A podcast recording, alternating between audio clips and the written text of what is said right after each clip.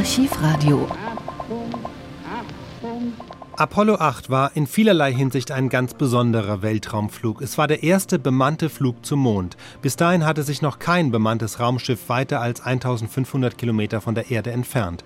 Die drei Astronauten, Frank Borman, William Anders und James Lovell, betraten zwar nicht den Mond, diesen Schritt sollte erst Neil Armstrong ein halbes Jahr später gehen, aber sie umkreisten ihn. Zehnmal. An Heiligabend 1968 knipsten die Astronauten ein Foto, das die Welt verändern sollte. Im Vordergrund der kahle graue Mond, im Hintergrund die aufgehende blau-weiße Erde, die erste Weltraumperspektive auf unseren Planeten. Da ein Aufnahmegerät die Bordgespräche mitschneidet, ist der Moment, als sie die Erde erstmals sehen, akustisch erhalten geblieben. Die Aufnahme beginnt damit, dass Borman eine Drehung des Raumschiffs ankündigt, denn die Astronauten sind gerade dabei, die Mondoberfläche in Schwarz-Weiß zu fotografieren und müssen dazu das Raumschiff etwas justieren. Man hört, wie sie sich über einen Krater auf dem Mond unterhalten und ob der möglicherweise vulkanischen Ursprungs ist. Durch die Drehung kommt Apollo 8 mit einem Mal aber in eine Position, in der die Erde durch ein Fenster sichtbar wird. Und dann hört man die Begeisterung. Man hört, wie Bill Anders zu Jim Lovell sagt, er solle ihm schnell den Farbfilm reichen. Lovell tut das und fügt hinzu, er solle viele Fotos machen. Und dann, komm, gib mir die Kamera. Anders daraufhin, beruhige dich. All right, we're gonna roll.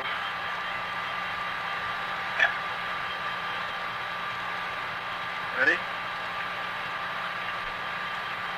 Set.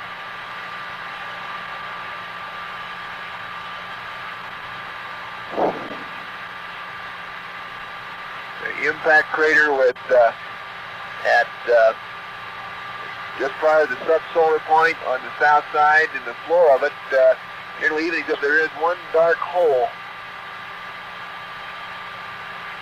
But I couldn't get a quick enough look at it to see if it might be anything volcanic.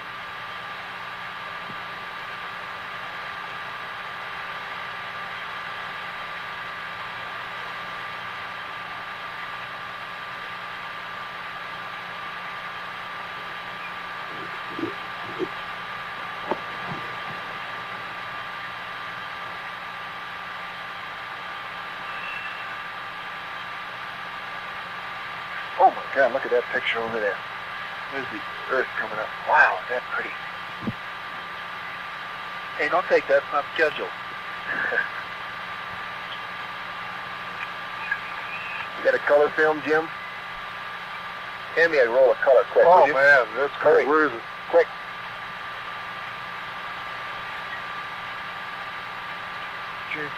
Down here. Just grab me a color. A color exterior. Hurry up.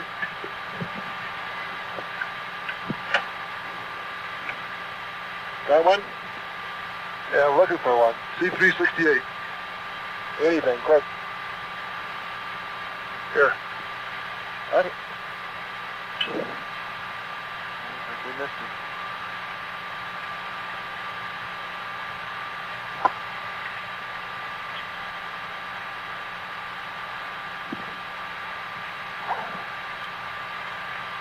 Hey, I got it right here. Let's, let me get up this way. A lot clearer. Bill, I got it framed. It's very clear right here. You got it? Yep. Take several. Take several of them. Here, give it to me. Wait a minute, let me just get the right setting here. Now, just calm, hey, calm down, Bubble. Well, I got it right. Oh, that's a beautiful shot. 250 at F11.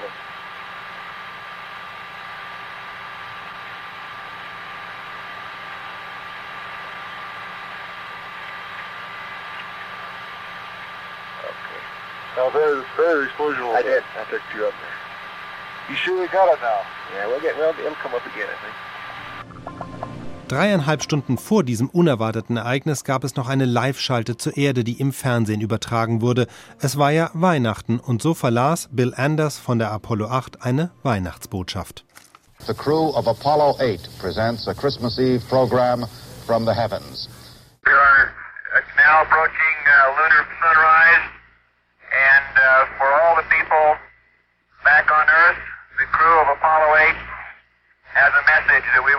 to you. In the beginning, God created the heaven and the earth, and the earth was without form and void, and darkness darkness was upon the face of the deep. And the Spirit of God moved upon the face of the waters. And God said, Let there be light. And there was light. And God saw the light, that it was good. And God divided the light from the darkness. And God called the light day, and the darkness he called night, and the evening and the morning day. And God said, Let there be a firmament in the midst of the waters. Let it divide the waters from the waters. And God made the firmament, and divided the waters which were under the firmament